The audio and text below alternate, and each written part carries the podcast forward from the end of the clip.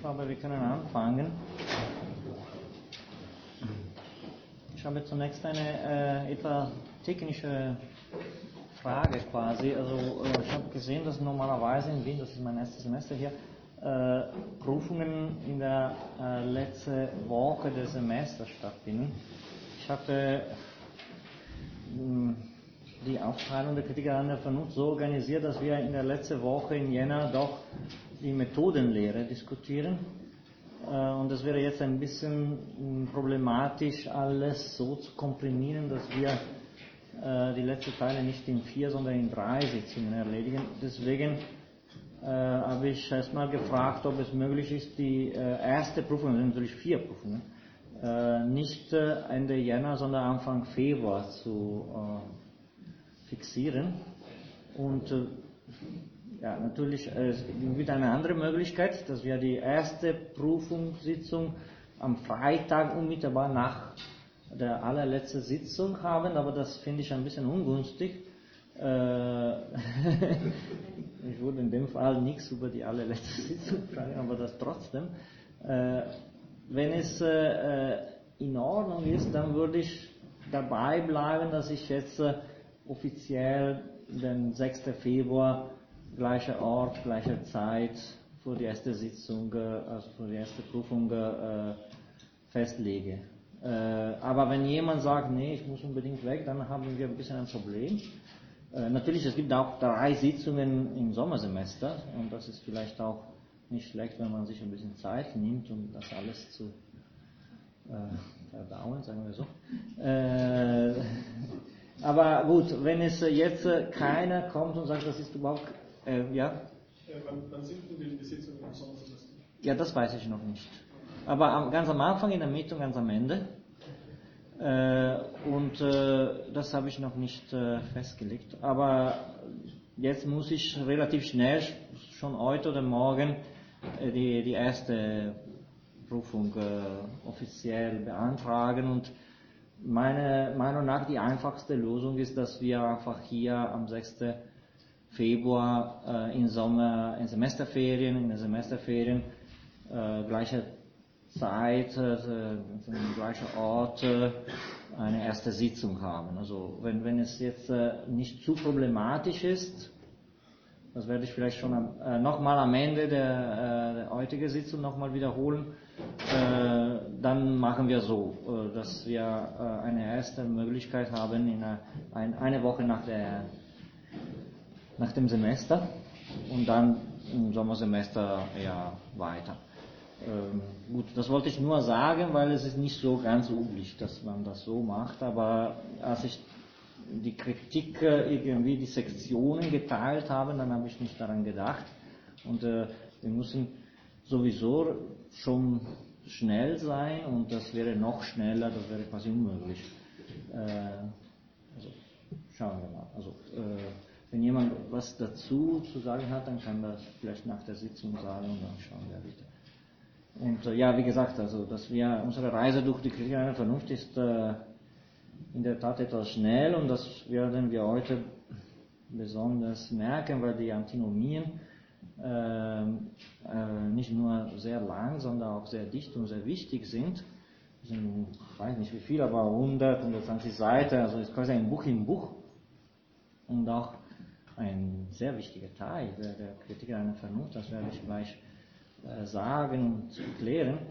Äh, letztes Mal hatten wir äh, uns mit den Paralogismen beschäftigt, also und das, unsere Argumentation war strukturiert auf die äh, Form eines äh, kategorischen Syllogismus, äh, eines klassischen Syllogismus mit drei Begriffen, also Mensch, sterblich Sokrates.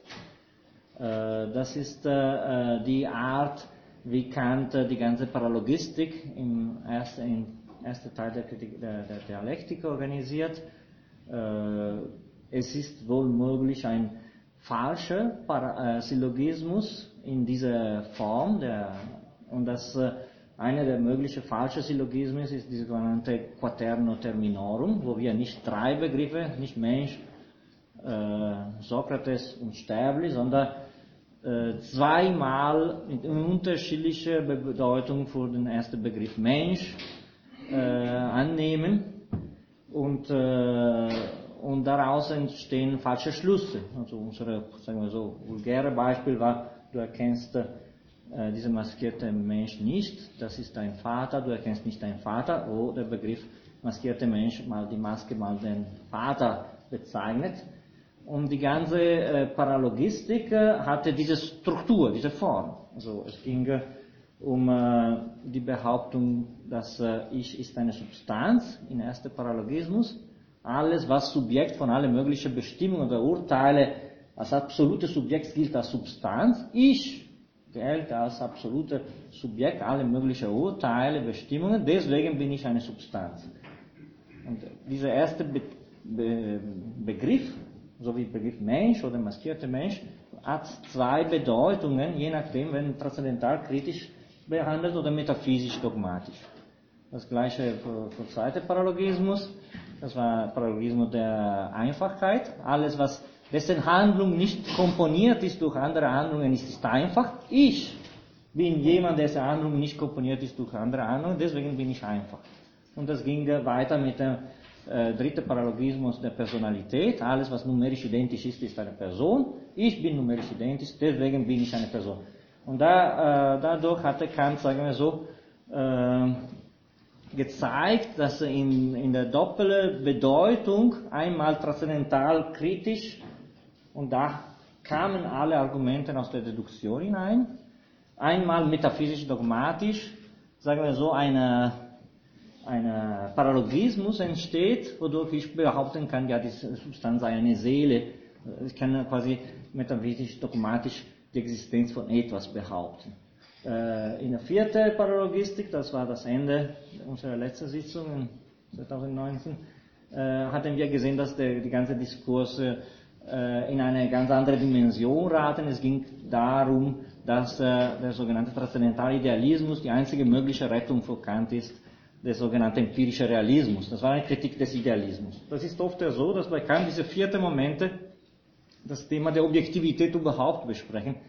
Äh, die verlassen ein bisschen äh, die formale Diskussion der, der Quantität, Qualität, Relation, um überhaupt eine allgemeine Diskussion über die Objektivität selbst zu entfalten. Das werden wir heute auch sehen mit der vierten, äh, mit dem vierten Moment der Antinomien wo Kant äh, die grundlegende Frage nach der Objektivität der Gegenstände der Erfahrung überhaupt äh, thematisiert. Deswegen ist in den 90er Jahren ein Buch geschrieben worden in Marburg von einem berühmten Kantianer, Rainer Brandt, habe ich schon manchmal erwähnt, dessen Titel lautet D'Artagnan, weil wir sind drei Musketiere plus eins. Und das sei eine, äh, und das ausgeschlossene dritte, weil da, diese Struktur sei rekurrierend äh, zu äh, finden in der Kritik einer Vernunft. Das stimmt äh, sowohl für die Kategorien, Urteilstafel, Kategorientafel, äh, für die Wiederaufnahme dieser Kategorien in der Paralogismen und heute auch. Also wir haben uns immer mit dieser 3 plus 1, also inhaltlich werden wir gleich sehen, worum es geht. kurz gesagt, heute werden wir nicht mehr mit der klassischen Struktur der kategorischen Syllogismus mit drei Begriffen, davon eine doppeldeutig, haben wir gesagt, sondern mit einer klassischen Struktur des hypothetischen Syllogismus. Hypothetische Syllogismus sind Syllogismen mit zwei Begriffen. Wenn A, dann B. A festgestellt, dann B. Und das ist, äh, sagen wir so, Kernstruktur der ganzen äh, äh, Antinomie, äh, die basiert auf dieser Struktur des Wenn A, dann B. Das ist de facto die Struktur des Satzes vom Grunde. Um überhaupt ein Ereignis zu haben, muss ein hinreichender Grund äh, sein, worauf der, die, die, äh, das neue Element, das neue Faktum entsteht und sich erklären lässt. Kein äh, Ereignis, keine äh, Tatsache ohne, ohne, ohne Ursache. Und Kant sieht in dieser äh, Struktur des, äh, äh, des Satz vom Grunde, äh, das Prinzip der Ursache, eine Art, eine Art äh, falsche Art zu schließen, weil, äh, das sage ich jetzt, vielleicht klingt ein bisschen leer, wenn wir das nicht dem, mit dem Text erklären, äh, weil er sagt, äh, ja, äh, alles muss einen hinreichenden Grund haben. Wenn ich das Wort Grund betone, dann kann ich alles von Grund zu Grund zu Grund zu Grund ins Unendliche gehen und sagen, dass immer alles muss begründet sein. Aber dann in diese Offenheit der, der, der Begründung äh, ist es eine Unmöglichkeit, nämlich die Unmöglichkeit, diesen Grund als hinreichend zu bestimmen. Das heißt, wenn es wirklich hinreichend sein muss, dann muss etwas Absolutes, Geschlossenes, Bestimmtes. Wenn es ein Grund sein muss, dann fällt alles ins Unendliche. Und äh, je nachdem, wie man das betont, äh, erstmal das, das Wort Grund quasi oder das Wort hinreichend, kann man, sagen wir so, die Argumentation in zwei unterschiedliche Richtungen äh, führen. Und äh, äh Kant dieses Mal, äh, sagen wir so, übernimmt ein klassisches Argument des, sagen wir so, des Skeptizismus, aber äh, in ein anderer als in der Paralogismus. In der Paralogismus war die Entlarvung eines falschen Schlusses. Der, der Skeptiker zeigt dem Dogmatiker, dein Raisonnement, dein, deine Art zu, zu resonieren ist falsch und zeige ich dir wo, wo, wo dein Fehler liegt. Hier, äh, das ist auch eine klassische Form der, der, der, der Skepsis, äh, lässt die Argumente so weit laufen, dass die ihre Schlüsse ziehen, aber dann sagt eine Antithetisch, eine Antinomie. Äh, du kannst entweder so argumentieren oder so argumentieren, aber die zwei Argumente widersprechen sich. Das ist äh, in der klassischen Tradition des Skeptizismus äh, immer wieder gewesen, dass man äh, nicht äh, blockiert oder stoppt die Argumentation des Dogmatikers, sondern lässt die einfach laufen, aber parallel durch eine andere Argumentation, die zu entgegengesetzten äh, Resultate führt und dann zeigt man die, die Antithetik und deswegen die Falschheit oder die Unmöglichkeit, gewisse Schlüsse zu ziehen. Und das ist die, die Strategie Kants in den Antinomien. Das heißt, wir werden jetzt mit Argumenten uns beschäftigen, die laufen parallel zu entgegengesetzten äh, Resultate.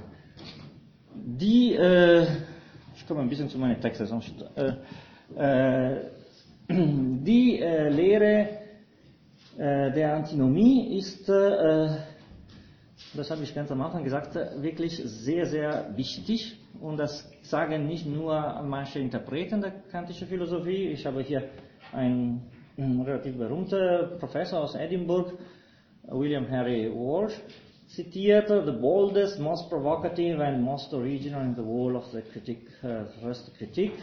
Mehrere Interpreten uh, behaupten, dass uh, man könne äh, überhaupt Struktur, Sinn, Form der ganzen Kritik einer Vernunft aus dieser Perspektive vielleicht sogar am besten verstehen. Es ist ein möglicher Einstieg in die Kritik äh, der reinen Vernunft. Das sagt auch Kant, das haben wir hier einen Brief von ähm, 98, also ganz sehr, sehr alte Kant, äh, an Garve, wo er, äh, das können wir schnell lesen, behauptet, das sei der Moment, wo seine kritische Systematik überhaupt entstanden ist. Das sagt er nicht nur einmal und nicht immer mit dem gleichen Objekt, aber äh, muss man immer ein bisschen so relativieren, was Kant sagt über seine eigene äh, Entwicklungsgeschichte. Aber gut, äh, das, ist, das zeigt wenigstens, dass es nicht unbedeutend ist, was wir jetzt lesen. Nicht die Untersuchung von Dasein Gottes, der Unsterblichkeit äh, und so weiter, ist der Punkt gewesen, von dem ich ausgegangen bin, sondern die Antinomie der reinen Vernunft. Die Welt hat einen Anfang, sie hat keinen Anfang und so weiter. Bis zur vierten, das ist ein Fehler. Also ich weiß nicht, ob es ein Fehler ist, aber die vierte Antinomie ist natürlich nicht diese, das ist die dritte Antinomie. Es ist Freiheit im Menschen, gegen den es ist keine Freiheit, sondern alles ist in, in Naturnotwendigkeit. So ist, meiner Meinung nach könnte man diese Fehler einfach dadurch korrigieren, dass dieser Doppelpunkt einfach ein Punkt ist, aber äh, ja, oder hat sich einfach vertan. Das ist die dritte Antinomie. Diese war es, also die dritte Antinomie oder alle Antinomien, je nachdem wie man diese Sätze liest, diese war es, welche mich aus dem dogmatischen Schlummer zuerst aufweckte und zur Kritik der Vernunft selbst hintrieb, um das Schicksal der scheinbare Widerspruch der Vernunft mit ihm selbst zu, zu heben. Ja, das, äh, das äh, Gleiche hatten wir schon gefunden in einem anderen Moment unter unserer Lektüre der Kriegerischen Vernunft, wo er sagte, David Hume unterbrach äh, seinen dogmatischen Schlummer.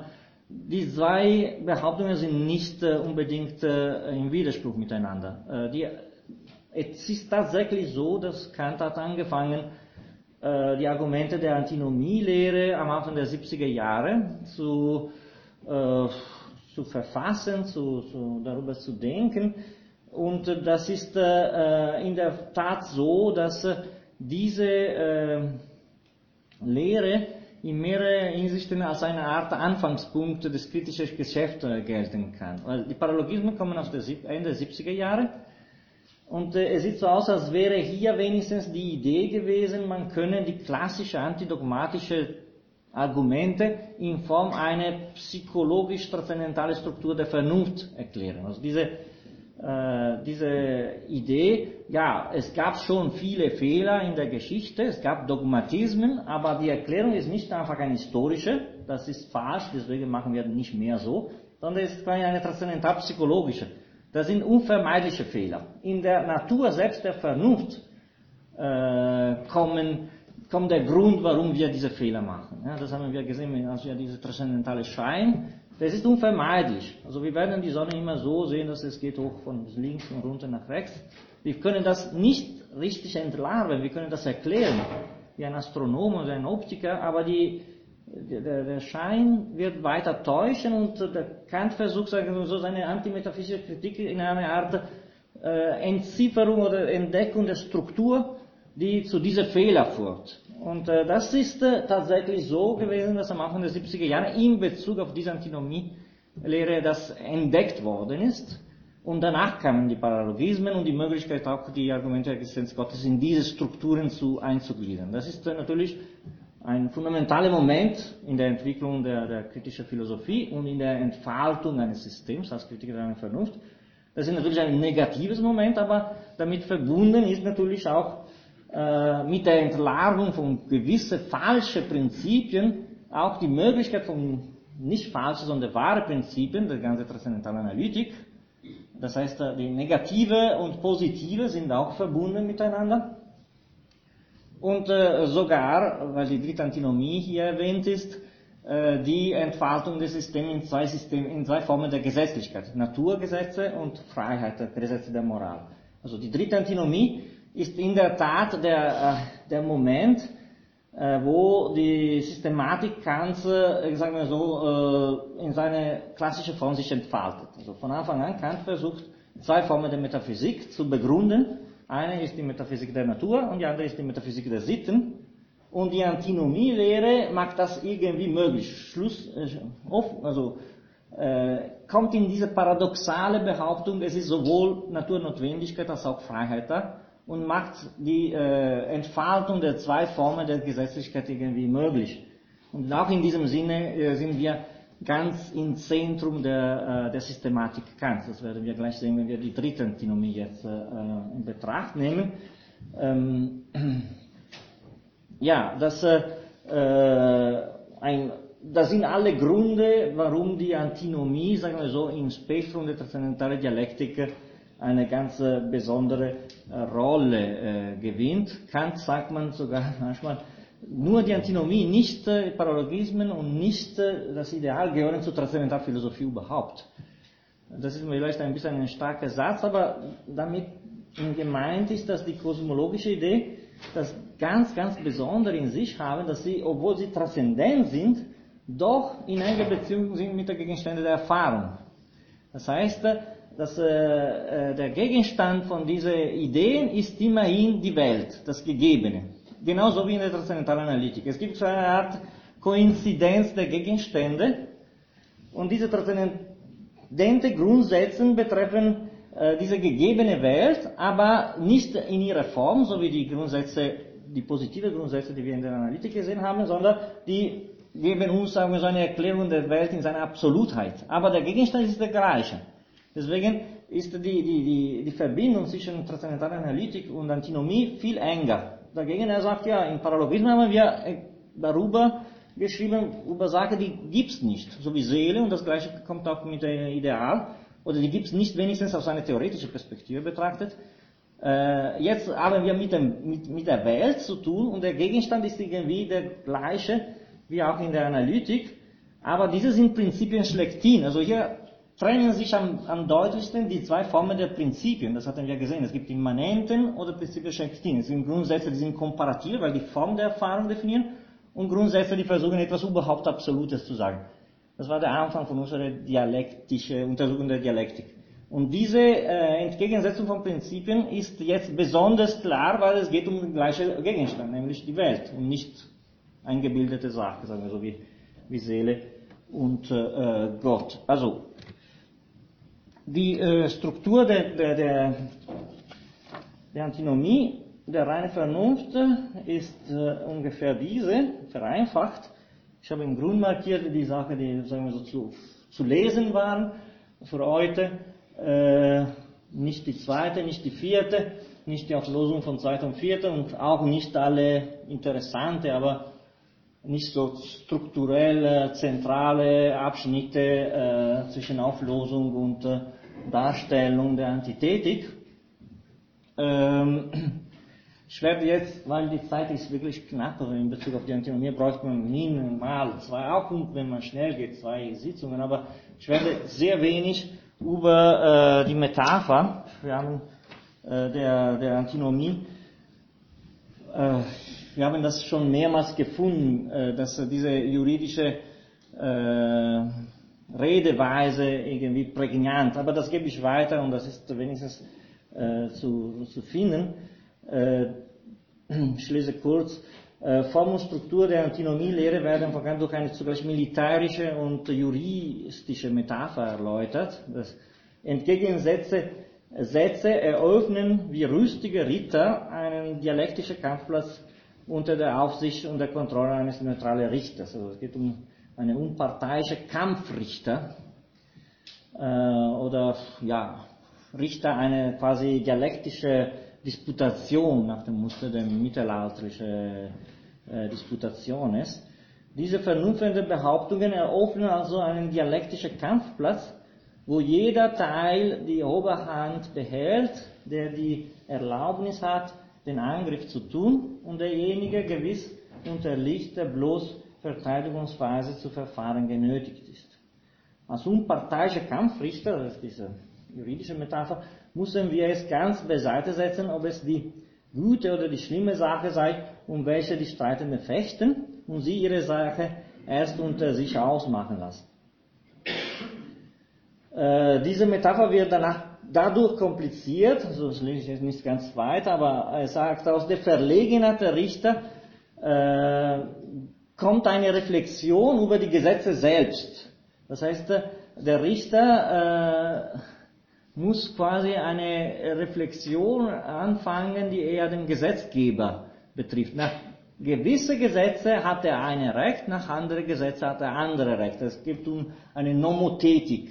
Ähm, das heißt, dass wir die Gesetzlichkeit schlechthin des Transzendentalidealismus, die Teilung zwischen Erscheinungen und Dingen an sich, äh, die und für die dritte und vierte Antinomie die Teilung zwischen Form und Materie, der Erfahrung von der ersten und zweiten, also die sind die Form der Gesetzlichkeit, die uns äh, sagen werden, inwiefern der eine Recht hat oder der andere Recht. In eine, auf einem Spiel hat er ein Recht, auf einem anderen Niveau hat der andere äh, Recht. Also das heißt, man muss nicht nur einfach Richter in einem Spiel, wo die Gesetze gegeben sind, sondern äh, der, der Richter muss zugleich ein Gesetzgeber sein und verstehen, dass diese scheinbare Antinomie sich auflösen lässt, je nachdem, welche Gesetze wir setzen. Das heißt, nach, zum Beispiel nach dem Gesetze der Moral kann man sagen, es ist Freiheit und nach dem Gesetze der Natur, es ist keine Freiheit. Also das ist, die, die richtige Lösung wird nicht im Spiel selbst gefunden, sondern durch eine Reflexion über die Gesetze, die überhaupt dieses Spiel äh, ermöglichen. Also das heißt, äh, wir kommen auf eine fundamentalere transzendentale Niveau. Ähm, leider können wir diese äh, Struktur, die ist aber eine relativ klassische, also wie gesagt, das ist die skeptische Tradition. Wir lassen die Argumenten gegeneinander kämpfen und in diese, sagen wir so, scheinbare äh, äh, Resultat, dass beide fühlen sich als Gewinner, kommen die äh, äh, die Behauptung, beide hat gewonnen, äh, keiner hat gewonnen. Aber dann kommt eine zweite Reflexion in äh, auf diesem Niveau der Auflösung, wo äh, man ein bisschen vorsichtiger sagt, wir können doch der eine oder andere gewinnen lassen, je nachdem, welche Gesetze wir ins Spiel bringen. Das heißt, erstmal werden die vier Positionen einfach gegeneinander kontrastiert, in eine etwas mechanische Weise, das werden wir jetzt gleich sehen, das hat eine mechanische Struktur, ein bisschen so wie die Paralogismen. In dem Sinn ist auch relativ auch einfach, also einfach. Aber, aber dann, äh, wo die Auflosung kommt, kommt wirklich eine, eine, eine Reflexion über, äh, über, über die Gesetze selbst, die die, transzendentale idealistische Philosophie überhaupt möglich machen. Äh, wir werden also jetzt so vorgehen, dass ich werde äh, ein bisschen diese äh, Antinomien darstellen und sofort etwas über die die Auflosungen sagen. Im Grunde kann man sagen, die ersten zwei Antinomien lassen sich so, so auflösen, dass Kant behauptet, sie seien beide falsch und die dritte und die vierte so, äh, dass sie sind beide wahr. Ähm, das heißt, es ist sowohl wahr, dass alles äh, nach Gesetze der Natur äh, geschieht, und es ist äh, äh, auch wahr, das ist die Antithese, das ist auch wahr, dass es eine Freiheit ist. Also das ist äh, natürlich die Auflösung dieser dritten Antinomie, äh, das, was das System der kantischen Philosophie grundsätzlich verkompliziert und uns eine, sagen wir so, eine ganz neue Kritik äh, nötig macht, nämlich die Kritik der praktischen Vernunft. Also hier das System, wir, wir öffnen ein Fenster über ein Universum der kantischen Philosophie, den hatten wir soweit noch nicht äh, getroffen. Ähm, aber das ist ein bisschen eine Charakteristikum dieser letzte Teil der Kritik der Vernunft, sowohl in Richtung Kritik der praktischen Vernunft als auch in Richtung Kritik der Urteilskraft. Äh, wenn man überhaupt, sagen wir so, äh, mit Themen der kantischen praktischen Philosophie anfangen will, dann ist das eine der möglichen Anfänge. Die dritte Antinomie und wie diese Antinomie in der Grundlegungsmetaphysik der Sitten äh, einige Jahre später, 85, äh, äh, übernommen wird. Das heißt, und dann wie das in der Kritik der praktischen Vernunft. Gut, ähm, meine Aufgabe jetzt ist, diese Mechanik zu schildern und dann in den Auflosungen auch vor allem von der dritten und der vierten Antinomie eine Art allgemeine ähm, Darstellung des Grundcharakters des transzendentalen Systems im, im Ganzen zu äh, besprechen. Wir äh, fangen an mit der ersten äh, Antinomie, die war auch äh, zu lesen und hier braucht man wirklich ein bisschen eine Gymnastik und ein bisschen, nicht auf Aufmerksamkeit ist doch schwer zu erklären so schnell. Es geht erstmal um eine Antinomie. Also die Welt hat einen Anfang in der Zeit und ist der Raum nach auch in Grenzen eingeschlossen. Behauptung eine Grenze im Raum und Zeit. Äh, und die Antithesis, die Welt hat keinen Anfang und keine Grenzen im Raum, sondern ist sowohl in Ansehung der Zeit als des Raumes unendlich. Diese Antinomie ist erstmal dadurch verkompliziert, dass es äh, auf zwei Ebenen stattfindet. Raum und Zeit. Deswegen haben wir eine Antinomie, aber zwei Antinomien. Äh, und eine Zusätzliche, sagen wir so, dritte Komplikation ist, dass das Argument ein apagogischer. Das heißt, ich beweise nicht direkt meine Thesis oder meine Antithese, sondern ich beweise dadurch meine These, dass ich die Fahrschalter der Gegenthese äh, dar, darlege. Also das ist eine Demonstratio apagogica, ein apagogischer Beweis, das habe ich ja geschrieben, indirekter Beweis eines Satzes durch die Widerlegung seines kontradiktorischen Gegenteils. Natürlich nach dem Prinzip des ausgeschlossenen Dritten, ein Satz ist wahr, wenn sein Gegenteil falsch ist. Also auf zwei Ebenen, um die These überhaupt zu beweisen, müssen wir die Unmöglichkeit des Gegensatzes, und das tut auch Kant äh, in dieser Seite, also die These in Bezug auf Zeit, die Welt hat einen Anfang, in der Zeit wird dadurch bewiesen, dass äh, die Welt hat keinen Anfang in der Zeit nicht haltbar ist. Die These, die Welt äh, ist dem Raum nach in Grenzen eingeschlossen, wird dadurch bewiesen, dass der Satz, die Welt ist dem Raum nach in Grenzen eingeschlossen, auch nicht haltbar ist. Also, die Welt ist dem Raum nach nicht in Grenzen eingeschlossen, nicht haltbar ist. Und natürlich weiter so, die Welt hat keinen Anfang in der Zeit, wird durch die Unmöglichkeit des Gegenteils und das gilt auch für die Antithese. Also deswegen äh, können wir sagen, äh, wenn wir jetzt die, äh, diese erste äh, rote äh, Behauptung, Unmöglichkeit des Satzes, die Welt hat keinen Anfang in der Zeit äh, darstellen, haben wir die erste These irgendwie demonstriert. Ich sage, ähm, wie, wie, wie, wie, wie Kants Argumentation läuft. Es geht hier um die Welt, nicht um die Zeit und der Raum, als das Ganze aller Erscheinungen, beziehungsweise die Totalität ihrer Synthesis, also der Gegenstand aller möglichen Erfahrung.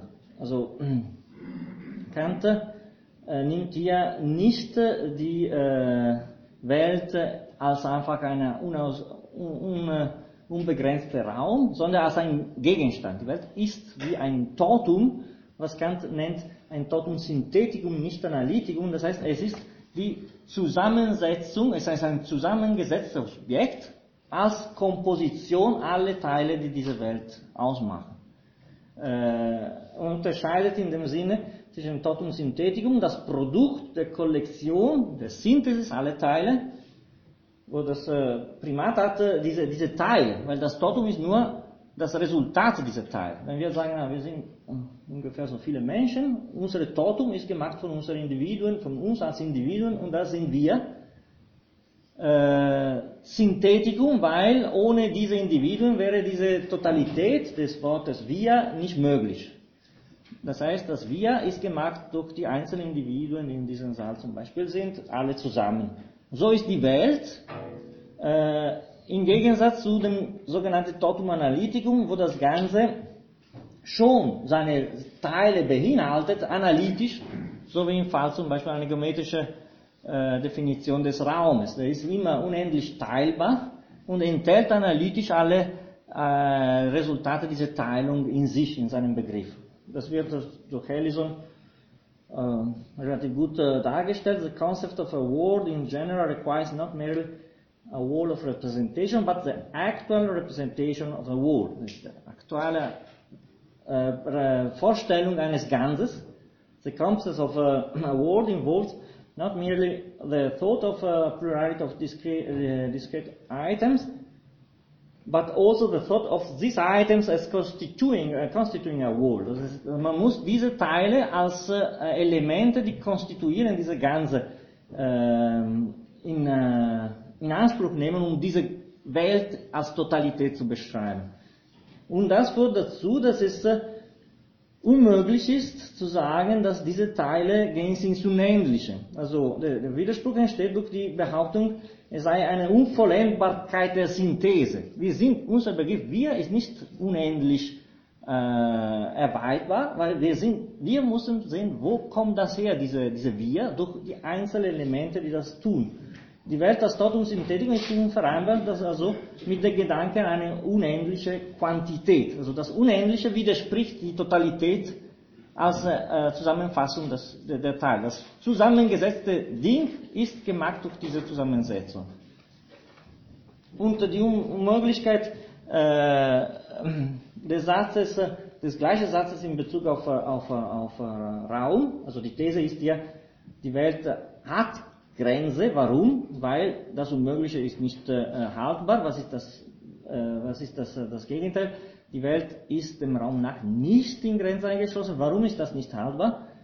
Weil wenn wir den Satz nehmen, die Welt ist etwas Gegebenes und, und unendlich als Große, dann sehen wir einen internen Widerspruch zwischen den Begriffen unendlich und gegeben. Also die Welt ist eine unendlich gegebene Große, ist, ist äh, ein Widerspruch in sich, weil unendlich zeigt eine, eine Unvollendbarkeit und eine Nichtgegebenheit, die dagegen durch das Wort gegeben äh, behauptet wird. Das heißt, wir müssen die Endlichkeit im Begriff des Gegebenen wiederfinden, sonst ist er nicht gegeben.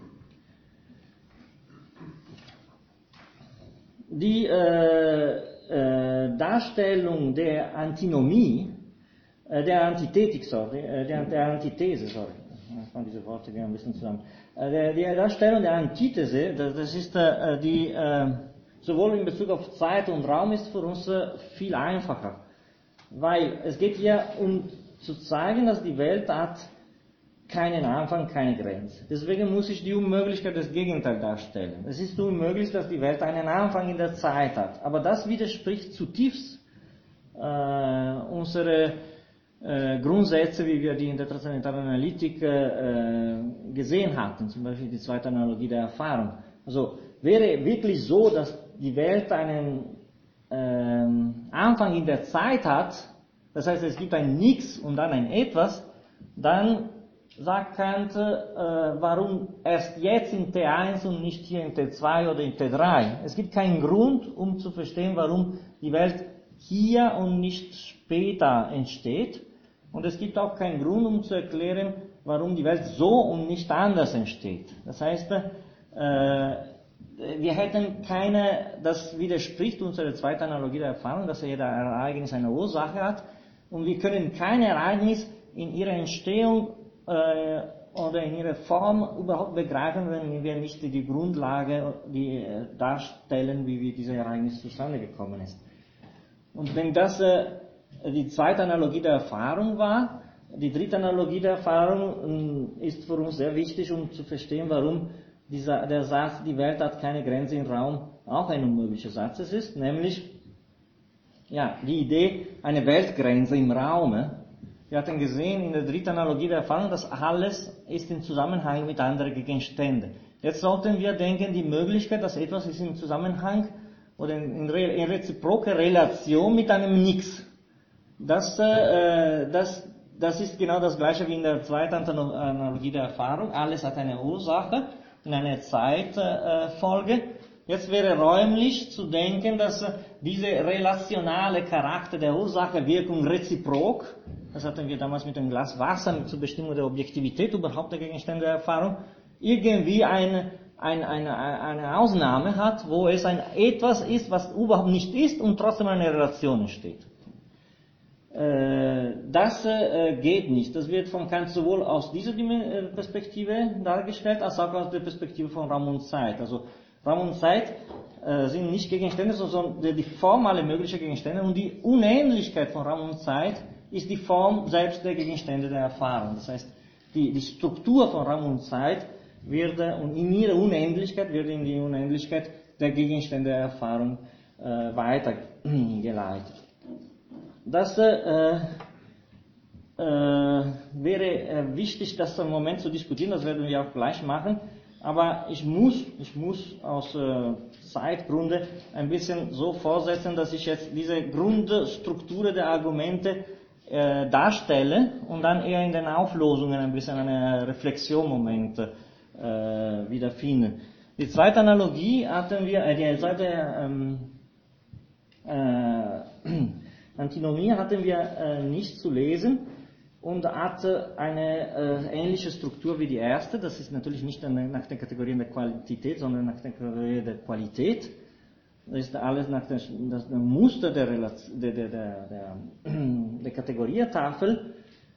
Äh, und es wäre natürlich eine, eine, es wäre wirklich wichtig, ein bisschen zu sehen, was für Debatte tatsächlich historisch hinter dieser Schablonierung zu finden sind. Zum Beispiel alles, was wir gesehen haben, es äh, wirklich fast musterhaft für Kant ist dieser äh, Briefwechsel zwischen Leibniz und Clark, der hatte, das war ein Vertreter der newtonianischen Philosophie, äh, und äh, es gibt tatsächlich eine Art äh, notwendige Kontextualisierung die uns ein bisschen äh, erklären sollte, wie kann man von äh, tatsächlicher Debatte über zum Beispiel hier äh, Atomismus versus äh, Teilbarkeit der Materie zu diesen antinomischen Resultaten äh, führen.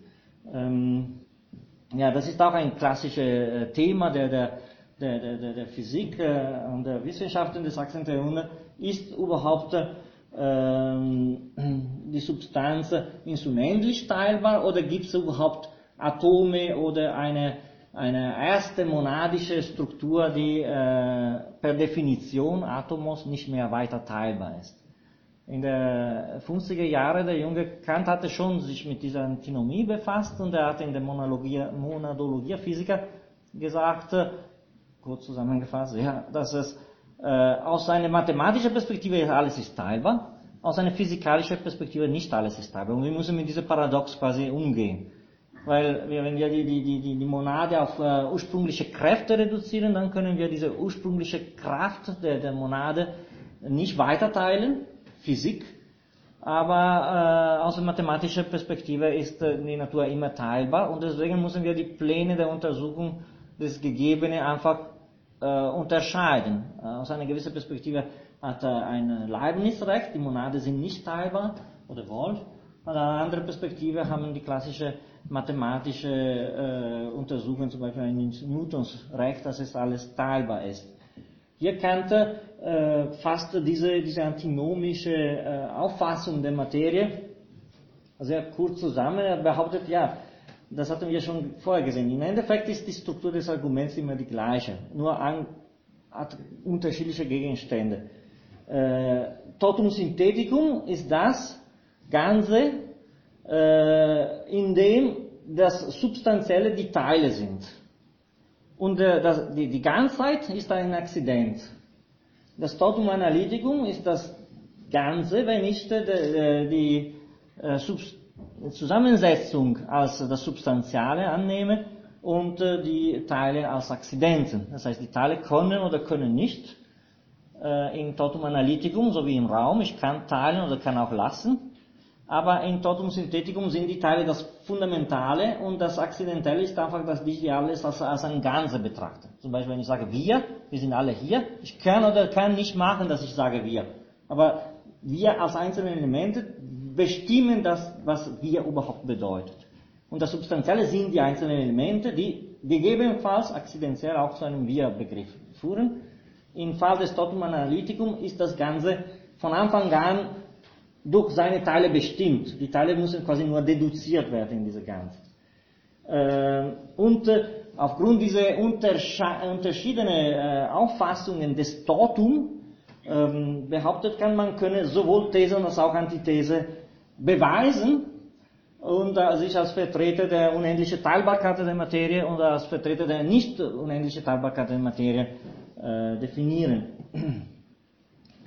Die, äh, äh, die, die, die, die, die äh, sagen wir so, Auflosung dieser zwei Antinomien, das habe ich hier nur am Beispiel der, der ersten Antinomie äh, dargestellt, äh, nimmt den Begriff der Erfahrung, also der Gegenstände der Erfahrung in, in, ins Spiel und behauptet äh, im Grunde, jetzt werden wir das lesen, dass ich weder eine eine, eine, eine unendliche Gegebenheit erfahren kann, noch ein absoluter Anfang oder eine absolute Grenze oder ein absolutes Element. Also die Formen des Absoluten widersprechen dem Begriff der Erfahrung, aber auch die Formen des Unendlichen widersprechen dem Begriff der Erfahrung. Das heißt, in beide Fälle stoße ich auf eine Grenze, wo die Erfahrung scheitert. Äh, ich, es gibt keinen ursprünglichen Anfang, die Erfahrung kann das nicht erfahren, äh, es gibt keinen Gegenstand der Erfahrung, der sagt, es war nichts und jetzt ist etwas. Aber die Erfahrung scheitert auch in der Möglichkeit, das Gegebene als, als unendlich groß. Als wäre das die Quantität des Gegebenen. Äh, und äh, für die Auflosung entscheidend ist die Unterscheidung zu zwei Begriffen, Infinitum und Indefinitum. Das ist in diese Teile der Auflösung der ersten Antinomie relativ gut geschildert. Ich habe nur eine der vielen Sätze rausgeschnitten, wo das dargestellt ist. Infinitum ist eine quantitative Bestimmung der Welt in seine Größe. Indefinitum ist einfach eine Art äh, Offenheit. Alles, was ich habe, kann noch größer werden oder kann noch kleiner in der Aufteilung der Materie. Aber bedeutet nicht, dass ich das alles in ihre Große, seine Größe als Infinitum habe. Das heißt, äh, Kant ähm, behauptet, ich bin quasi, ich kann diese Idee, diese transzendentale Idee der Teilbarkeit der Materie als Aufgabe von meiner, zu meinem Umgehen mit den Gegenständen. Ich kann einen Gegenstand immer teilen und ich kann sagen, dass diese Teilung geht in, ist in, indefinit, in Sinne, ist unendlich, aber nicht in der Sinne, dass ich bestimme die Große als unendlich. Ich bin immer äh, aufgefordert, nach einem Vater, noch ein Vater, noch ein Vater, noch ein Vater. Aber ich kann nicht die Gesamtheit der Väter als unendlich als Gegenstand definieren. Das wäre ein Infinitum. Und äh, das äh, äh, gilt, sagen wir so, als, äh, als Losung äh, zur Bekräftigung der Behauptung, es ist keine gegebene große niedere Infinitheit äh, möglich. Äh, aber zugleich bin ich immer aufgefordert, durch die Regel meiner Vernunft die Sache äh, so zu erweitern, dass ich äh, immer noch einen Grund, noch einen Grund, noch einen Grund definiere. ja, das, äh, das äh, ist eine äh, knappe Zusammenfassung von erster, zweiter Antinomie in ihrer Auflösung. In, in der Seite zu lesen war nur die erste äh, Antinomie und die Auflösung der erste, aber ich glaube, die enthält die Grundargumentation, auch wenn man die immer auf die zweite projiziert. Durch diese Rekurs auf Erfahrung kommen wir zur Behauptung, dass es äh, zwei Unmöglichkeiten entstehen.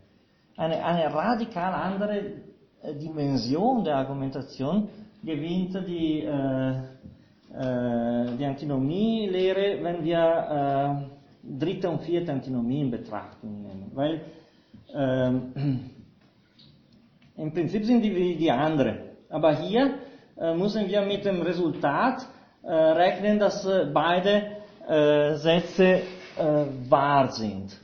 Und das ähm, aufgrund von zwei unterschiedlichen Perspektiven, in denen wir das Gleiche äh, betrachten. Es gibt eine sehr schöne Metapher, die habe ich, ich glaube, auch irgendwo zitiert.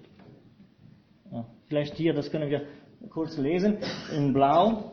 Äh, der, der eine, der Astro das geht um die, die, äh, die Drehung des Mondes. Kant sagt, ja, man kann sowohl behaupten, der Mond dreht sich um ihre Achse oder der Mond dreht sich nicht um ihre Achse.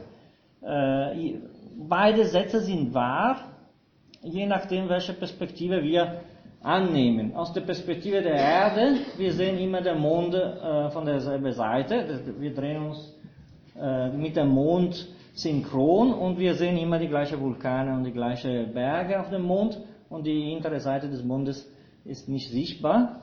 Äh, der, aus der Perspektive der, der, der, Erde dreht sich der Mond nicht. Aus der Perspektive der Sonne äh, dreht sich der Mond wie auch die Erde natürlich weil äh, die Drehung der Erde ist im Gesamtraum repräsentiert durch die, die Sonne äh, doch eine Drehung. Äh, und das wird ein bisschen als Metapher von Kant genutzt, um zu sagen, ja, das Gleiche, äh, je nachdem, welche Perspektive wir einnehmen, äh, ist wahr. Das ist eine, sagen wir so, eine zweite Phase der kopernikanischen Wende. Also es geht nicht nur darum, dass alles dreht sich um, um die Erde, sondern dass äh, es gibt ein, ein, ein Absolutum, die Sonne, man könnte quasi sagen die praktische Vernunft, die alles anders sehen lässt. Und die, die, die dritte und die vierte Antinomie haben das, das Besondere, dass äh, wir jetzt mit zwei anscheinend widersprüchliche Sätze äh, konfrontiert sind, Wobei, wenn wir die Fähigkeit haben, zwei Dimensionen der Gesetzlichkeit gegeneinander zu setzen, doch zwei Möglichkeiten und zwei wahre äh, Resultate äh, gewinnen.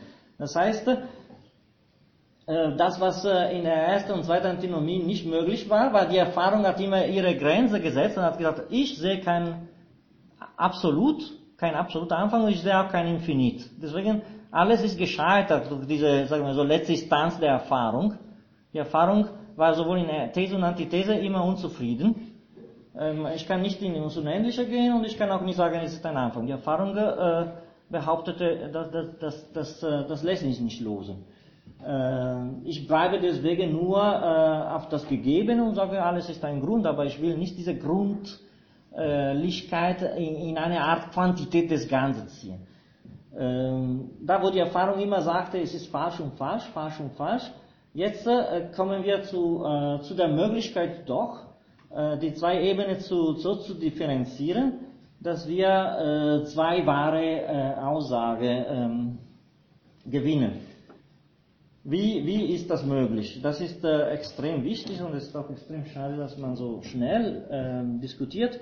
Der, die, es ist Freiheit im Menschen, wird erstmal äh, von Kant, äh, sorry, ich bin schon weiter, äh, es ist Freiheit im Mensch, wird erstmal, sagen wir so, klassisch. Es ist immer ein bisschen eine mechanische Erklärung äh, im Werk und das hatte ich schon am Anfang irgendwie äh, erwähnt.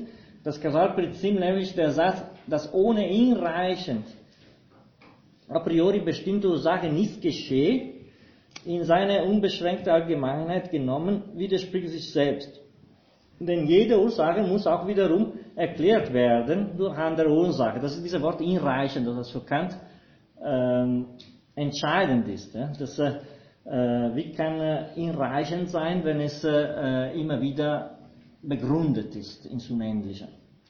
Es muss also schließlich eine ganz andere Kausalität angenommen werden, welche die Reihe selbst der mechanisch determinierten Ereignisse erklärt. Also wir, sehen das in der Darstellung der Antinomie, der dritte Antinomie ist sehr ähnlich wie die Darstellung der ersten Antinomie. Jetzt geht es um eine Kausalität, dort ging es nur um Zeit. Ähm, aber im Prinzip sind wir auf der gleichen äh, Ebene, eine, eine technische Argumentation. Äh, ich zitiere noch weiter Kant. Diesem nach, dem Kausalitätsprinzip, muss eine Kausalität angenommen werden, durch welche etwas geschieht, ohne dass die Ursache davon noch weiter durch eine andere vorgehende Ursache nach notwendigen Gesetzen bestimmt sei. Das ist eine absolute Spontanität der Ursache. Also ich muss ein etwas haben, was mir als Absolutum erklärt, warum die Sache so sind und nicht anders. Eine Reihe von Erscheinungen, die nach Naturgesetzen läuft, von selbst anzufangen mit transzendentaler Freiheit, ohne welche selbst im Laufe der Natur die Reihenfolge der Erscheinungen auf der Seite der Ursache niemals vollständig ist. Die Antithese, das ist natürlich einfach zu äh, erwarten, das Argument dasjenige der, äh, der, der Antithese der ersten Antinomie, die transzendentale Freiheit widerspricht die zweite der Analogie der Erfahrung, also, also das Kausalgesetz. Es kann nicht ein, ein Ursprung, ohne dass er etwas äh, verursacht ist. Und was Kant hinzusagt in seiner Auflösung, ist natürlich von entscheidender Bedeutung in seiner Systematik. Äh, ich befürchte, ich habe ein bisschen einen Fehler hier gemacht. Äh, ja, sorry. Äh, das ist die Wahrheit der Antithesis. Der Mensch ist eine hm, von Erscheinungen äh, der Sinnenwelt insofern auch eine der Naturursache, deren Kausalität unter empirische Gesetze stehen muss. Das heißt, alle Wissenschaftler der Menschen, die sagen, alles, was wir tun und erleben, ist kausal determiniert, haben recht, weil wir sind Teil der Natur und die Ursache-Wirkung gilt für uns wie für alle anderen Naturwesen. Das heißt, es ist einerseits vollkommen wahr, was die äh, Antithesis der dritten Antinomie behauptet, nämlich der Mensch lasse sich psychologisch, physiologisch, soziologisch, ökonomisch und was noch immer erklären. Äh, das diese Worte sind nicht von Kant, sondern von mir. Aber dass es eine Erklärung gibt, warum ich so handle und nicht anders. Es ist keine Freiheit, weil alles ist äh, begründet und die Begründung ist irgendwie äh, beschreibbar. Zugleich ist aber auch äh, die Thesis äh, wahr, nämlich Sorry, ich habe ein bisschen, ein bisschen einen Fehler hier gemacht. Ähm, Entschuldigung, ich glaube, ja, die Wahrheit der These der dritten Antinomie ist hier. Sorry, kann sein, dass ich nicht ganz genau die gleiche äh, Muster habe. Äh, warum ist die Wahrheit der These auch wahr? Ähm, ja, das können wir vielleicht zusammenlesen, weil die sind sehr, sehr wichtige äh, Stellen. Äh, wo äh, quasi äh, die, die Trennung zwischen theoretischer und praktischer Philosophie im Kant-System entsteht. Hier im ersten Zitat habe ich so aussortiert, dass, dass durch die Differenzierung zwischen Verstand und Vernunft, man kann auch durch die Differenzierung des Wortes sollens und des Wortes müssen erklären, also äh, wir sind äh, determiniert durch, äh, durch die Natur unsere Natur und Ereignisse in der Welt. Aber wenn ich eine äh, Entscheidung treffe, dann kann ich auch äh, gegen alle Triebe die immer gebunden sind mit einer gewissen Form von Interesse und äh, meine Natur auch äh, in, aufgrund eines Begriffes de facto, das ist die Gesetzlichkeit selbst äh, der reine Vernunft, meine Handlungen anders äh, bestimmen, als wie die Natur selbst äh, bestimmt. Das heißt, ich kann, sagen wir so, gegen äh, alle subjektive Maxime, die in meinem Interesse eine Handlung empfehlen und erzwingen, auch anders äh, handeln und ich kann meine eigene Wille sehen, bestimmt durch diese Gesetzlichkeit, die ist nicht in der Natur zu finden.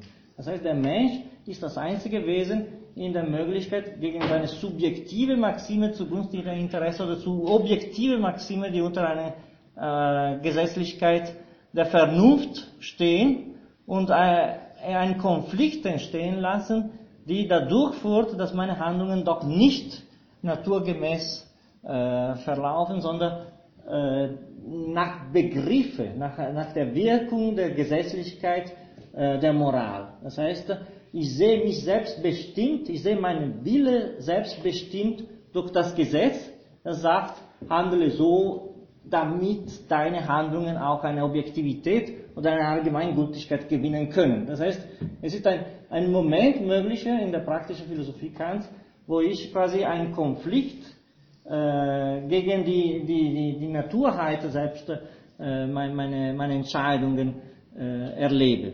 Es gibt einen sehr schönen Text von Kant, der heißt der mutmaßliche Anfang der menschlichen Geschichte. Der Mensch ist der einzige Lebewesen, der könne quasi gegen Gott sagen, ich bin vielleicht sterblich und äh, endlich und ich bin bestimmt durch deine Naturgesetze, aber in, im Aktus der, des Handelns handle ich, wie ich will. Das ist ein Moment, wo der Mensch sich quasi befreit von seiner Naturbedingtheit, was alle anderen Tiere äh, de, determiniert oder definiert. Also der, der Moment, wo es ein, ein Kontrast ist und die Möglichkeit, sagen wir so, äh, den Wille bestimmt zu sehen durch, äh, durch das Gesetz, durch das praktische Gesetz.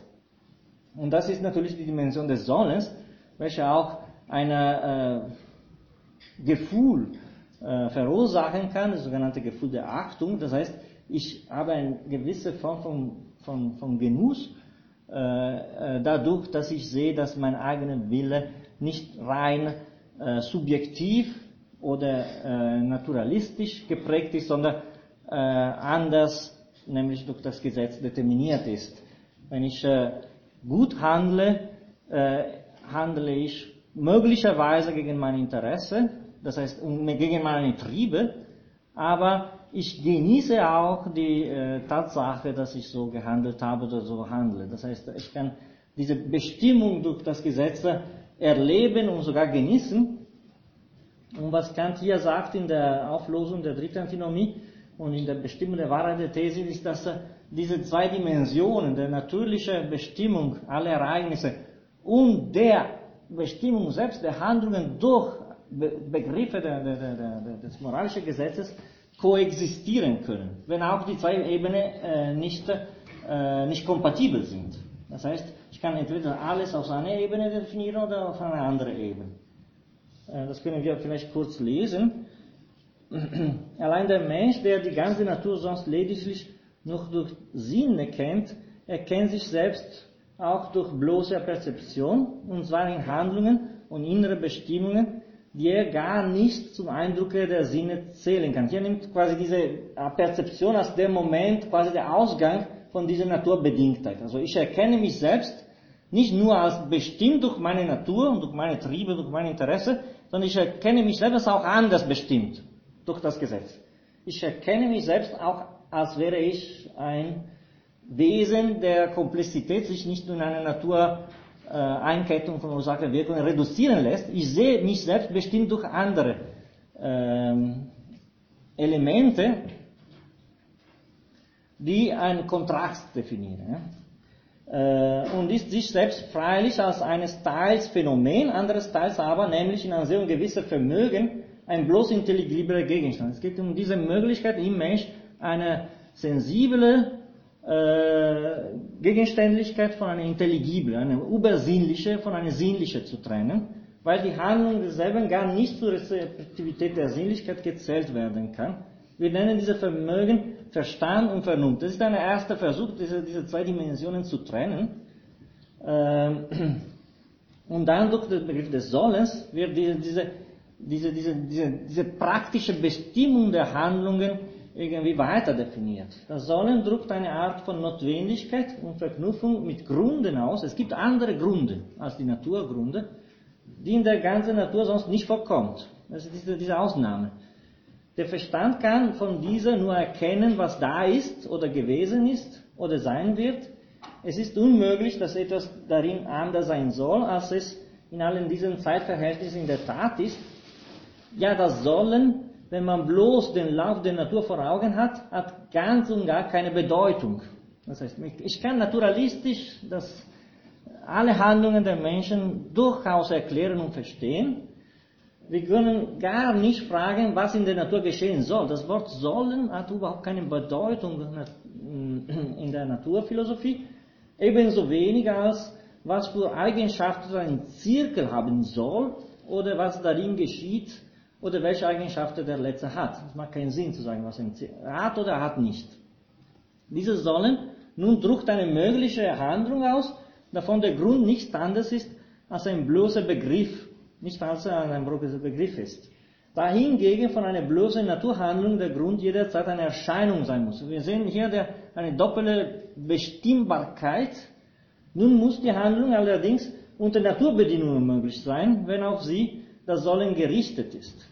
Aber diese Naturbedingungen betreffen nicht die Bestimmung der Wirkung selbst, sondern nur die Wirkung und den Erfolg derselben in der Erscheinung. Das heißt, es bleibt alles naturalistisch definierbar, wenn es auch eine andere Form von Bestimmung ist. Und das ist der Sinn selbst von der Autonomie. Der Mensch ist autonom in dem Sinne, dass er gibt sich selbst das Gesetz oder er kennt in sich selbst die Möglichkeit einer anderen Gesetzlichkeit als Bestimmungsgrund seiner eigenen Handlungen. Ähm, ich, das ist die einzige Möglichkeit, sagen wir so, von der Welt der Erscheinungen in die Welt der Dinge an sich einen Blick, welcher aber kein theoretischer Blick ist, aber ein Schritt in diese andere Dimension des Übersinnlichen zu machen. Das ist eine rein praktische. Ich handle anders, als wie die Natur das äh, bestimmt. Und das äh, ist typisch für Naturwesen, bestimmt für den Mensch, als Einwohner, Bewohner zweier Welten. Sowohl als auch. In dem Sinne sind die äh, ähm, Thesis und Antithesis, äh, der, der dritte, äh, das dritte Kapitel der Antinomie, beide wahr. Nur aus zwei unterschiedlichen Perspektiven betrachtet. Also eine rein naturtheoretische Perspektive, naturphilosophische und aus eine praktische Perspektive. Äh, wir müssen einfach nur einen Blickpunkt wechseln, um zwei Wahrheiten zu äh, definieren. Und äh, das Gleiche gilt auch für die vierte Antinomie, äh, die allerdings, äh, ich, ich, muss ein bisschen aufpassen, dass äh, äh, ja, also die vierte Antinomie, äh, sorry, ich habe die, die, die Sache nicht gut organisiert. Also zur Welt gehört etwas, das entweder als ihr Teil oder ihre Ursache ein schlechthin notwendiges Wesen ist, die Behauptung überhaupt eine absolute Notwendigkeit und die Antithesis, es existiert überall kein schlechthin notwendiges Wesen, weder in der Welt noch außer der Welt als ihre Ursache. Also die Antithesis behauptet, es ist nichts Absolutes und die Thesis behauptet, es ist doch etwas Absolutes. Und jetzt, äh, so wie im Fall der dritten Antinomie, versucht Kant zu zeigen, dass beide äh, wahr sind. Es ist sowohl wahr, dass es nichts Absolutes gibt, als auch, dass wir doch einen Absoluten äh, annehmen müssen. Und äh, das ist nicht uninteressant, das hatte ich am Anfang erwähnt, dass es äh, diese vierte Momente immer einen Anspruch haben, etwas über die Objektivität überhaupt der Gegenstände der Erfahrung zu sagen. Und das ist auch der Fall der, der, der vierten Antinomie. Es sieht so aus, als will man überhaupt verstehen, was Objektivität bekannt ist, dann kann man immer entweder in den Postulate oder auch in den Paralogismen vierte Momente, vierte Momente und auch in diese vierte Momente äh, einspringen, um überhaupt einen Blick in die Struktur der, des Objektiven überhaupt zu, zu, zu, zu gewinnen. Thesis und Antithesis stellen sich beide als rationale Folge des Satzes von Grunde dar. Äh, das Argument der Thesis betrachtet die Totalität der Reihe der Bedingungen und schließt dadurch auf ein unbedingtes notwendiges Wesen. Das Argument der Antithesis betrachtet eher die Bedingtheit alles dessen, was in der Abfolge der Zeit bestimmt ist. Also schauen wir einen Moment, was heißt, was heißt, dass, äh, dass die Antithesis wahr ist? Äh, Im Endeffekt, es geht hier nicht um eine gewisse Form des Absolutum, so wie äh, in alle anderen Antithesen. Es geht nicht so zu sagen, äh, ja, es gibt keinen Anfang oder es gibt keine Grenze der Welt oder es gibt keine einzelne Atom oder letztes einfaches Element, sondern es geht um alle möglichen Formen des Absoluten. Äh, und Kant behauptet in diese, in diese, in diese Kapitel, dass gut, alles, was, äh, was die äh, Antithesis gesagt hatten, war, war richtig. Das heißt, wir könnten äh, in der Reihe der Ereignisse nichts Absolutes finden. Man kann nicht sagen, es fängt ein, etwas von alleine und dann gibt es eine Reihenfolge. Das heißt, das Absolutum kann nicht lokalisiert sein im Relativen. Man kann nicht irgendwie eine Art von Grenz oder Anfang oder Element als absolutes Element identifizieren. Das heißt, alle Formen von Antithesen hatten recht. Das gibt's nicht, das gibt's nicht, das gibt nicht. Also kein Absolutum in der Reihe. Man kann andererseits auch nicht das Ganze in seine Unendlichkeit als absolut definieren. Das heißt, Kant versucht ja, alle Formen des Absolutum radikal auszuschließen. Weder in der Reihe irgendwo, noch als gesamter Begriff der ganzen Reihe, also als wäre diese Unendlichkeit der Welt als solche definierbar, als wäre das das Absolutum. Man kann sagen, das Kontingent plus Kontingent plus Kontingent in Infinitum macht kein Absolutum an sich. Und dann kommt Kant in einen dritten Schritt, das habe ich ja geschrieben, na, im dritten äh, Moment, äh, außerhalb der Welt gibt es auch kein absolut notwendiges Wesen. Also innerhalb der Welt nicht als Element in der Reihe, nicht als Ganze der Reihe und auch nicht außerhalb der Reihe. Das ist äh, die Idee, ja, man kann nicht sagen, wir sind zufällig und relativ, aber wir reflektieren über diese Zufälligkeit und appellieren an etwas außerhalb der Welt als Grundlage von dieser Zufälligkeit überhaupt. Das ist ein bisschen wie die Existenzialisten haben. Ich bin relativ, ich bin sterblich, ja, aber in dieser Leiden über meinen Zustand irgendwie appelliere in irgendwelche Weise zu einem ganz anderen, was überhaupt äh, macht möglich, dass ich mich als relativ oder als zufällig oder als Kontingenz sehe. Äh, das ist ein bisschen auch gegen gewisse Thesen der atomistischen Demonstration der Existenz Gottes. Es gibt das Relative und es muss etwas sein, was ganz anderes ist, um überhaupt das Relative zu erklären.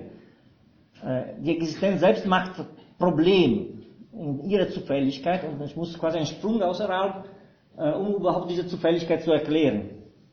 Kant schließt alle Formen des des Absolutum äh, in dieser vierten äh, Antinomie, in der Antithesis, äh, systematisch aus. Also weder ihn noch als Reihe noch als externe Element. Das wäre quasi eine Trostung. Ja. Ich bin relativ, aber ich, wenigstens ich weine, dass ich relativ bin und denke, vielleicht ist was anderes als Ursache von dieser Relativität des Ganzen überhaupt. Das heißt, es ist eine, eine, eine relativ schlaue Ausschließung von allen Formen des Absolutum. Aber dann, wenn es so radikal ist, dass es alles, äh, und das betrifft die ganze Antinomielehre, sowohl ja, die Thesen als auch die Antithesen. Also das ist alles falsch. Wenn es äh, zu einem Absolutum in der Reihe, als Reihe oder ganz außerhalb der Welt. Das ist alles falsch.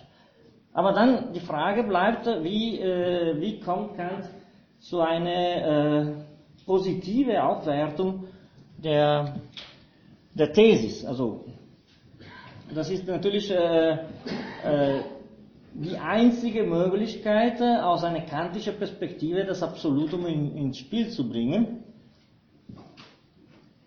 Und äh, die Frage, ja, äh, welche ist diese, diese, diese positive kantische Definition äh, der, der, des Absolutum oder der absoluten Notwendigkeit? Äh, ich lese das vor. Wir können aber, an, das sind meine Worte, nicht ausschließen, dass die ganze Reihe des Zufälligen doch in irgendwelchen intelligenten Wesen begründet ist. Das ist, ja, das ist die Thesis, ja. das absolute, äh, die absolute Notwendigkeit eines intelligiblen Grundes der Erscheinungen lässt sich nicht vorstellen oder begreifen, so die Antithesis, andererseits aber wohl denken, also oft das, kann, das hatten wir schon in der Deduktion gesehen, das lässt sich nicht begreifen, aber denken. Die scheinbare Antinomie der reinen Vernunft in Bezug auf die Kategorien der Modalität wird durch die Behauptung dieser doppelten Wahrheit und, äh, von ihrer äh, Widersprüchlichkeit befreit, also so Kant. Es wird also gezeigt, dass die durchgängige Zufälligkeit aller Naturdinge ganz wohl mit der willkürlichen Voraussetzung einer notwendigen, ob bloß intelligible Bedienung zusammen bestehen können, also kein wahrer Widerspruch zwischen diesen Behauptungen anzutreffen sei, mit denen sie beiderseits wahr sein können. Gut, das ist einfach die, die Grundlage äh, wie ich die Sache erkläre, oder auch Kant zum Teil erklärt, das ist ein bisschen immer eine Sache der Interpretation, aber alles ist notwendig, entweder bedingt oder unbedingt, weil beides ist wahr. Äh, die Beziehung zwischen absoluter und relativer Notwendigkeit lässt sich nun bei Kant weder in Form einer Kosmologie, die unbedingte Notwendigkeit als interne oder externe Ursache der Welt, das hatte die Antithese gezeigt. Es geht nicht um eine Präsenz des Absoluten als interne oder externe Ursache oder als Bestimmung der Reihe verstehen. Die absolute Notwendigkeit ist die Behauptung der Allgemeingültigkeit und Allumfassenheit der relativen Notwendigkeit. Das ist meiner Meinung nach die einzige Möglichkeit, die absolute Notwendigkeit in kantische Kontexte irgendwie äh, zu erklären. Sie ist eine Hypothesis, die für alles gilt, Sie ist nichts anderes als die Auflosung jeder Form von Objektivität in die Gesetzlichkeit selbst. Man kann grundsätzlich keine andere konsistente Definition der absoluten Notwendigkeit geben. Das sind natürlich meine Behauptungen. Das bedeutet aber, dass die, das Absolute ist irgendwie ein Grenzbegriff. Das ist die Gültigkeit des, der Reihe in ihrer gesetzlichen Auffassung. Das äh, äh hatten wir äh, zu, wiederholt äh, getroffen, als wir die transzendentale Deduktion äh, äh, behandelt hatten. Das heißt, diese, dieser Moment des Ich denke oder dieser Perzeption ist nichts anderes als äh, die, äh, der synthetische Charakter des Ganzen. Also man kann nicht versuchen, in, in die Absolutheit, als wäre etwas Existierendes zu, zu gelangen und sagen, es gibt einen Moment außerhalb der Reihe und das ist die Grundlage für das Ganze. Das machen die, die, die, die Philosophen nach Kant äh, systematisch, dass die sagen, wenn es so wichtig ist, du musst mir das erstmal erklären, wenn auch als Faktum oder als Aktion, als Handlung, damit ich überhaupt verstehe, wie das Relative möglich ist. Ja, das ist aber ein sehr, sehr gefährliches Spiel, weil Kant äh, schließt das radikal aus, auch als externe Ursache, dass man von außen die Reihe der Relative irgendwie begründen kann. Und das, das war genau so in der Perzeption. Die, die, die synthetische Einheit der Perzeption war erstmal synthetisch, bedeutet, es ist nichts anderes als die Behauptung, dass alles zusammenhält. Nicht mehr. Also wenn ich versuche, das zu konkretisieren und ein dialektisches Spiel zwischen das Absolute und das Relative irgendwie philosophisch zu thematisieren, dann falle ich in eine andere Dimension des Absoluten, was Kant hier ausdrücklich in der, in der Antithese der Antinomie ausschließt. Das heißt, ich kann nicht eine externe Ursache, sei diese auch natürlich mit alle möglichen äh, philosophische Anstrengungen ein Versuch enthält, äh, außerhalb äh, der Naturkette zu springen in eine ganz andere Dimension des Seins oder des Nichtseins oder was noch immer. Also Kant äh, versucht das äh, einerseits radikal auszuschließen, andererseits äh, wir müssen das annehmen zur Behauptung der, der Gültigkeit des Gesetzlichen in der, der synthetischen Perzeption war im Endeffekt alles funktional zur Definition der Objektivität als synthetische Zusammensetzung des, des, des, des, Mannigfaltigen. Wir haben gesehen, dass das erste Prinzip der Transzendentalphilosophie überhaupt ist, dass alles synthetisch zusammenhält. Alles hält zusammen, ist das allererste, was ich erkenne. Und die synthetische Perzeption kann nur das definieren. Dieses synthetische Zusammensein des Ganzen und dann die Formen werden durch die Kategorien definiert. Aber es ist ein problematischer äh, Sprung, wenn ich diese einen Schritt mehr mache und versuche, diese ganze absolute irgendwie philosophisch äh, weiter zu bestimmen. Und die vierte Antithesis, also die vierte Antinomie, alle Antithesis, sind eine radikale Ausschließung dieser, dieser, dieser Möglichkeit. Bitte suchen Sie nicht Absolutheiten in der Reihe, über die Reihe, außerhalb der Welt, in der Welt, das geht nicht. Aber die Definition der Objektivität durch Gesetzlichkeit enthält eine Allgemeingültigkeit der Gesetzliche und das kann man als absolut nehmen. Das heißt, es ist eine Reduktion des Absoluten als Grenzbegriff für Behauptung der Gesetzlichkeit des Realen. Und in dem Sinne äh, versucht Kant hier seine Theorie der Objektivität nochmal zu spezifizieren. Ich glaube, die vierte Antinomie äh, kann sehr gut in Bezug gebracht werden zu den Grundthesen der transzendentalen Deduktion der Kategorien. Das gleiche hatten wir letztes Mal gesehen mit dem vierten Moment der Paralogismen, wo es darum ging, was heißt transzendentaler Idealismus, inwiefern ist das ein empirischer Realismus. Das heißt, die sind, wenn es eine Theorie der Objektivität gibt, dann die Deduktion war natürlich zentral, aber die Postulate des empirischen Denkens erstmal, die, die vierte Paralogistik äh, und die vierte Antinomie sind weitere Reflexionen über das Objektive, die immer weiter spezifizieren, was ein Objekt ist. Äh, in dem Sinne ist die vierte äh, ja, Antinomie besonders interessant und das erklärt, warum auch Rainer Brandt zum Beispiel dieses Buch D'Artagnan geschrieben hat, weil wir sind tatsächlich nicht mehr bei den drei Musketieren, wir sind da, wo es um das Objektive überhaupt geht, wie oft das in der Kritik. Andererseits, äh, fundamental ist der die dritte Antinomie. Warum? Weil ein Blick in diese andere Dimension des Dinges an sich haben wir nur durch die, äh, durch die Freiheit. Also das, äh, das ist eine Einsicht in die absolute Notwendigkeit äh, kann nur durch die praktische Philosophie entstehen. Das heißt, nur die praktische Philosophie, äh, die Möglichkeit, die Menschheit in ihre sinnliche, zugleich aber übersinnliche Natur zu bestimmen, öffnet eine, eine radikale neue Dimension im System der transzendentalen Philosophie. Das heißt, wir haben eine Reihe von Gesetzen gesehen, alle diese Grundsätze der transzendentalen Analytik. Jetzt, wir sind konfrontiert mit Prinzipien, die äh, einen transzendenten Charakter haben, aber in ihrer Unmöglichkeit dargestellt. Eine weitere positive äh, Phase des, des kritischen Systems wird in einer ganz anderen Dimension der Gesetzlichkeit das ist die praktische Gesetze. Das ist die Bestimmung der Handlung durch das Sollen. Das heißt, äh, und die, die, die, die dritte Antinomie öffnet uns diese, diese, diese, diese Universum. Also öffnet, äh, spaltet die, die Metaphysik ganz in eine Metaphysik der Natur, Metaphysik der Sitten. In dem Sinne, wenn der Kant am Anfang gesagt hatte, ja, das war der Moment, wo alles statt angefangen hat, das ist wohl verständlich. Das ist äh, verständlich sowohl, weil er die negative, immanente, transzendente Prinzipien erstmal festlegen will und muss, um überhaupt die positive zu sehen. Und andererseits, weil hier in diese negative Prinzipien auch durch diese doppelte Wahrheit die, äh, die, die Trennung von Erscheinungen und Dingen an sich erstmal äh, ähm, thematisieren kann. Das heißt, die, äh, no, das Nominale, das Denkbare ist doch äh, auch positiv zu äh, begreifen, wenn auch nur aus einer praktischen Dimension. Und dann kommen die ganz klassischen Themen der Metaphysik, äh, nämlich äh, die Unsterblichkeit der Seele, das haben wir letztes Mal gesehen, und die Existenz Gottes, das werden wir nächstes Mal sehen, aus einer praktischen Dimension wieder aktuell, aber nur aus einer praktischen Dimension. Das heißt, wir werden nächstes Mal, jetzt habe ich zehn Minuten zu früh gestellt, aber das geht auch so. nee, äh, das, äh, äh, das, das, können wir äh, nächstes Mal, äh, ich habe äh, schon die Seite per, per, per, per Internet verteilt, dass ähm, wir werden die drei grundsätzliche Kritiken Kants an die Existenz, an die Beweise der Existenz Gottes zu, zu Thema machen, aber zugleich müssen wir immer annehmen, dass aus dieser neuen praktischen Dimension durch eine neue Definition der Postulate der praktischen Vernunft doch mal Gott wieder äh, ins, ins, Spiel kommt, aber nur als eine reine äh, praktische äh, Definition.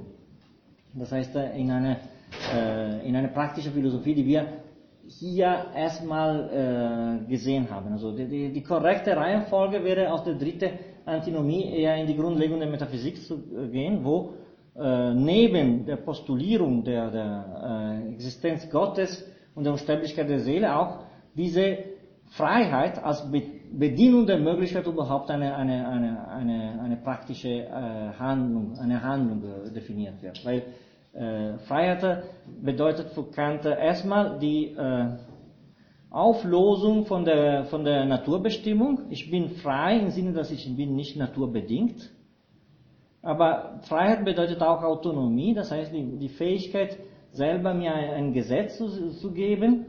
Freiheit bedeutet aber auch vor allem und strukturell und fundamental die Möglichkeit, äh, mein eigener Wille bestimmt zu sehen, nicht durch gewisse subjektive Maxime, sondern durch andere Maxime. Die Möglichkeit zu entscheiden zwischen kontrastierenden Maxime, das heißt die Möglichkeit, zu äh, meine eigene Handlung so oder so zu bestimmen, einen Kontrast zu erleben zwischen positiver, einen Streit in mir selbst zu erleben zwischen subjektive und objektive Maxime und die Möglichkeit überhaupt, dass eine andere Form von Gesetzlichkeit zu äh, erkennen, die diese Handlung überhaupt äh, möglich machen kann. Das heißt, es ist eine Befreiung von der Natur, also ein Übergang von der sinnlichen in übersinnliche Dimension. Es ist eine, eine Autonomisierung des Menschen, eine, eine Fähigkeit, sie, von seinen eigenen Gründen zu handeln, aber diese eigenen Gründe sind nicht äh, zufällig, es ist nicht das, das Triumph einer Zufälligkeit, sondern ist der Triumph die Möglichkeit, eine Form von Gesetzlichkeit durch eine andere Form der Gesetzlichkeit zu kontrastieren. Das heißt, wir bleiben immer im Bereich der Notwendigkeit, aber ich kann der Notwendigkeit meiner eigenen Interessen und Triebe äh, die Notwendigkeit der, der, des praktischen Gesetzes quasi in Kontrast nehmen. Äh, ich kann und das Resultat, das haben wir gesehen jetzt in dieser dritten ähm, Auflosung der, der, der, der dritten Antinomie, das Resultat ist immer naturphilosophisch äh, beschreibbar. Aber nur das Resultat. Weil die Bestimmung ist eine rein begriffliche. Und da entsteht diese, diese Möglichkeit, sagen wir so, die zwei äh, entgegensätze Behauptungen, in, wenn aus zwei Dimensionen betrachtet, als, als, äh, als äh, beide gültig zu nehmen. Das ist eine Art Fraktur zwischen zwei Dimensionen des Gesetzlichen und das ist meiner Meinung nach das Wichtigste bei Kant, dass er nicht alles in eine Kosmologie, wo alles erklärt ist, äh, zu reduzieren versucht, sondern Niveaus des Gesetzlichen zu differenzieren versucht. Das heißt, wenn es eine Gesetzlichkeit der Physik und eine Gesetzlichkeit der Mathematik gibt, dann gibt es auch eine Gesetzlichkeit der, der, der Moral und das Einzige, was wir als Menschen machen können, ist das Objektive in Form des Gesetzlichen wieder zu finden. Und das geht, äh, das ist wichtiger als jede äh, Aufnahme alle diese Gesetze in eine, in ein komplettes Bild des Universums. Es ist nicht eine Kosmologie, wo alles einen Platz haben kann. Das heißt, er kann sehr gut damit umgehen, dass, dass die Antinomie nicht lösbar ist, obwohl zwei Wahrheiten dies kontrastieren.